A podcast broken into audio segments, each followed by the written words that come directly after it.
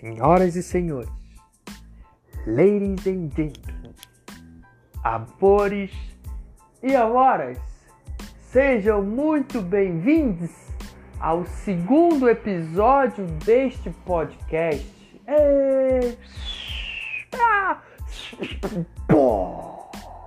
Um podcast que fala sobre sentimentos.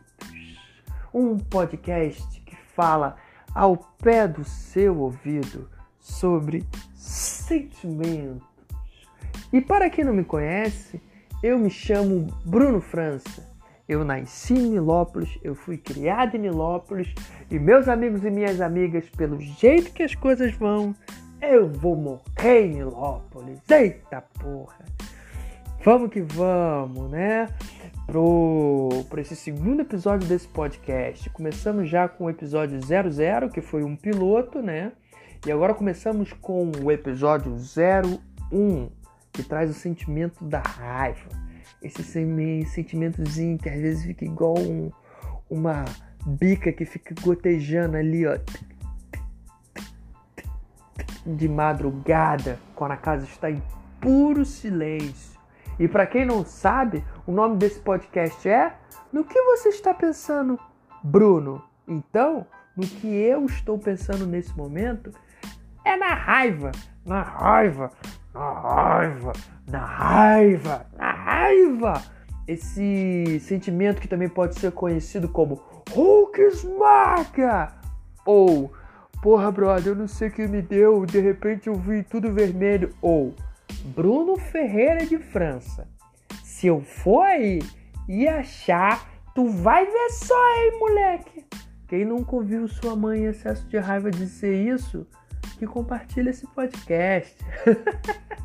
um pouco de marketing não faz mal a ninguém, tá? Sabe que também tem aquela parada, né, galera? Aquela pessoa que às vezes quando te viu com raiva, você bolado, puto, chega perto de você e fala assim: Ei, maluco, não se estressa não, mantém a vibe positiva aí.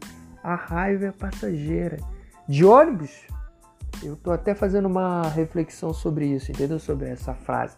A raiva é passageira. Ela pode ser realmente uma passageira de um ônibus, tá? Até porque quando você tá lá ó, no ônibus lotado, é ela que vai vir assim, ó, bem no seu ouvido e falar assim: Oi, Olha que injusto. Pagou R$ 4,30.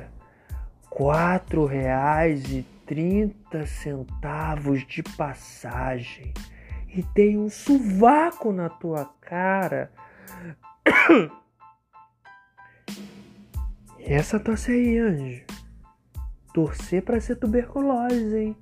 E ela vai com você até o ponto final.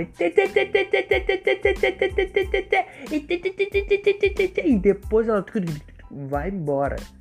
Ou não. Ela pode estar com você até hoje aí do seu lado e você não sabe. Por exemplo, eu sou ator, né? Palhaço, artista. Eu acabei de me formar na faculdade, me formei em bacharel em atuação cênica pela, pela, pela Unirio, Universidade Federal do Estado do Rio de Janeiro. Criei dois espetáculos solo, um de palha, dois de palhaço, né, e um espetáculo, e um outro espetáculo de comédia stand-up, três espetáculos na verdade, né. Eu fiz todo o planejamento bonitinho ali, ó, pro ano de 2020. Aí sorrateiro, como um ninja que vem pelas sombras e te ceifa, um vírus se espalha pelo ar e puxa o videogame da vida pela tomada, sem nem salvar o seu progresso. E agora, bicho, tu tem que começar tudo de novo. Virei para Deus e falei: na minha vez, isso gera raiva. A raiva é uma coisa que acontece com todo mundo com um artista, professor e cientista no Brasil, então, putz, olha, não vamos entrar, senão vai ser três horas de podcast. se liga, se liga, vamos lá aqui. Ó, Três anos de pesquisa. Porra, três anos de pesquisa teatral, tô investindo, lendo vários materiais para fazer um espetáculo infantil lindo, incrível. Três anos ali trabalhando duro para dar cinco pessoas na plateia. Enquanto isso, três sessões lotadas da versão de Baby Shark com as princesas. Isso acontece, tá, gente? Dá raiva, velho. Outra situação, porra, teatrão de rua. Porra, lotada, roda incrível, gente pra caralho, todo mundo feliz. Tu feliz, tu triunfando, aí tu termina com um discurso no chapéu lindo. Só moedinha no teu chapéu. Aí é morte. Aí é morte. Sacanagem, não é morte não, não é morte não. Por definição, galera, a raiva é um sentimento de protesto, insegurança, timidez ou frustração contra alguém ou alguma coisa que se exterioriza quando o ego se sente ferido ou ameaçado. É tipo assim, ó, pra, é tipo a galera do subúrbio e a galera da periferia vai, vai saber muito bem do que eu tô falando. Que, tipo assim, quando a gente chega no, numa loja em liquidação, assim, a gente, uma loja de roupas que está em liquidação, a gente vê uma blusa ali. Aí a gente quer levar, a gente pega na blusa e a gente vai levar a blusa e a gente percebe que a gente não tá com dinheiro ainda. E aí o que que tu faz? Tu pega aquela blusa ali, ó, sorrateiramente, você acha que ninguém tá te vendo, né? Você se acha, você se sente o 007 nessa hora. E aí você coloca ali, ó, a blusa escondidinha no meio das outras e fala: "Essa E aí você olha para ela e fala assim, ó, sexta-feira eu volto para te pegar, tá? Aí ela olhando nos seus olhos fala: Tá bom, eu te espero. Esse é o nosso segredinho, tá? E você fica ali ansioso, contando os dias no calendário, as horas não passam, chega sexta-feira ali, cara, quinto dia útil, o seu salário tá ali na tua conta e você sai alucinado do seu trabalho.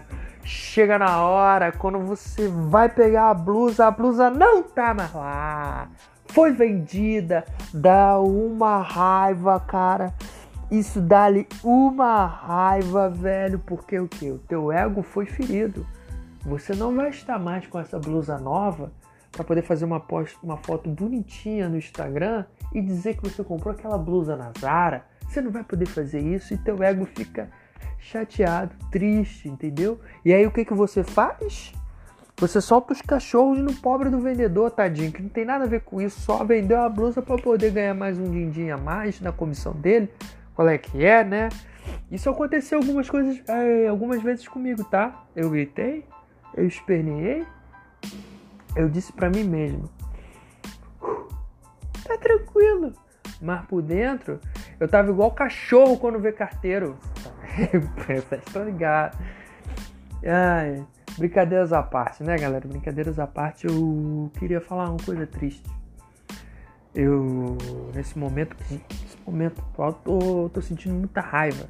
Raiva demais, raiva pra caraca, porque eu entrei em uma inércia. Eu entrei, eu entrei numa inércia sinistra, sinistra. Sempre fui da política do, do tá tranquilo, né? Tem um negócio que me deixa bolado, cara. É essas pessoas que dão um discurso de produção, porra, de produção mesmo, sabe? Chega assim e fala, porra, que tem que pagar o artista. O negócio, cara, é vocês artistas chegar com o pé na porta. Vocês têm que arrumar patrocínio, tem que misturar negócio e arte mesmo. Vocês têm que ser assim, sabe, dono de si, fundar o próprio negócio. Businessman. It's just business, man. Você tem que se valorizar e dar custo, papau. E aí você fica comovido com aquele discurso e você quer estar tá perto. Você quer estar tá perto disso tudo e você se esforça, você trabalha, você dá o teu sangue, velho. Você tá trabalhando ali com aquele produtor, com aquela produtora, você tá dando teu sangue, ele tá dando tudo que tu tem. Aí chega na hora de honrar com a palavra, como uma bomba ninja, puff, some, não paga. Uma vez isso aconteceu comigo para não dizer sempre. Sabe o que eu falei? Tá tranquilo. Eu nunca coloquei minha raiva para fora. Nunca, nunca, nunca. Achando que poderia ferir alguém, sabe? Ferir alguém igual naquelas brigas de colégio, quando o moleque que tá quietinho, aquele, aquela, aquele aluno que é quietinho na dele, o famoso nerd, né? Quietinho na dele, não fala nada, aí vem aquele outro espertinho, zoa, zoa, zoa, zoa, zoa, zoa, zoa, zoa Aí tem um dia que ele explode, velho. Ele arregaça, ele, ele bagunça o espertinho, ele vira o espertinho do avesso. E aí tu vira pra ele e fala, mano, eu nunca te vi assim. Ele vira pra você e fala, cara, sei lá o que me deu. Quando ele falou da minha mãe, eu vi tudo vermelho. Só que eu já fui ferido demais com a raiva dos outros. Tá tranquilo. Tá tranquilo.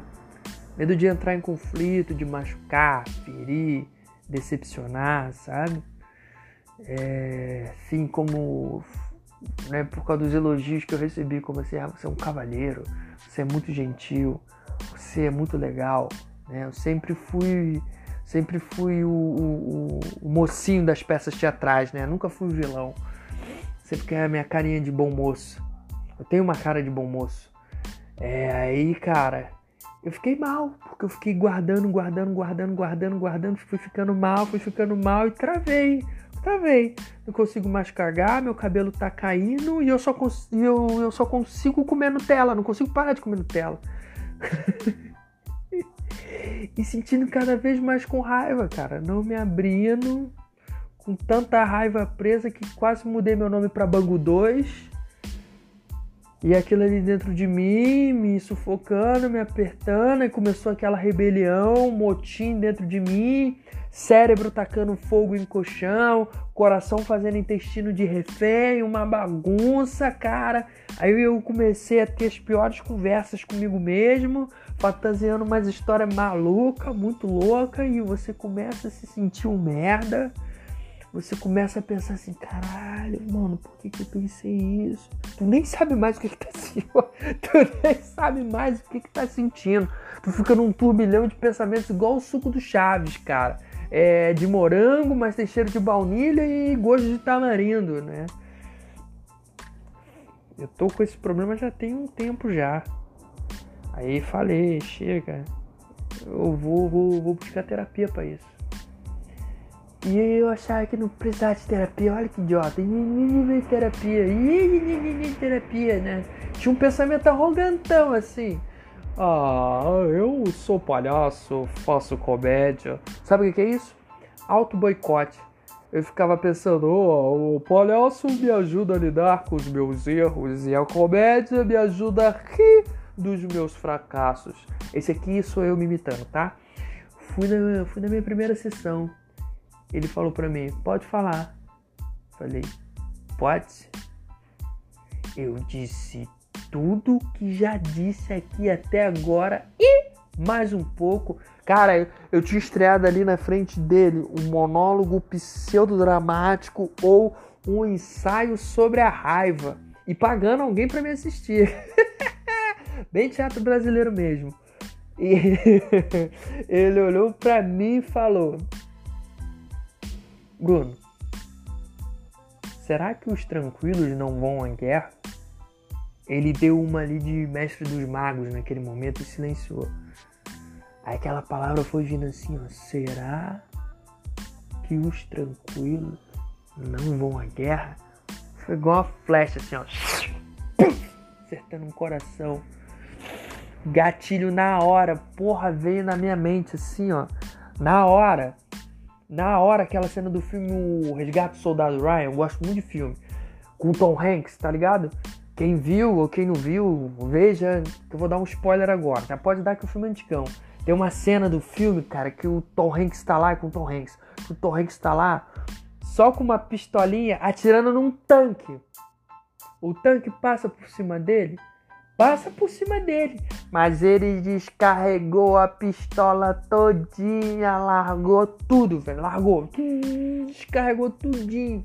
Descarregou tudinho. Portanto, não importa o tamanho do tanque de raiva ou angústia que tem dentro de você, nem que você seja uma faquinha de plástico. Plástico não, porque polui. Nem que você seja uma suave borboleta Encara, meu irmão. Encara, velho. Encara. Entendeu? Encara esse sentimento. Encara esse sentimento de raiva. Porque quando você encara a raiva, ela se torna um combustível para você ir além, sacou? Então, meu irmão, olha a moto aqui passando aqui, me deixando com mais raiva nesse momento, mas eu vou fazer ela ser um combustível para falar mais, um pouquinho. Então, quando tu tiver com raiva, não tranca ela dentro de você não, bota ela para fora. Chama teus amigos, chama uma pessoas, pessoas que você confie muito, que vocês amam muito, bota para fora. Ou se você se magoou com alguma coisa, solta essa raiva, cara. Você pode aí numa dessa, talvez, você, você pode acabar decepcionando alguém.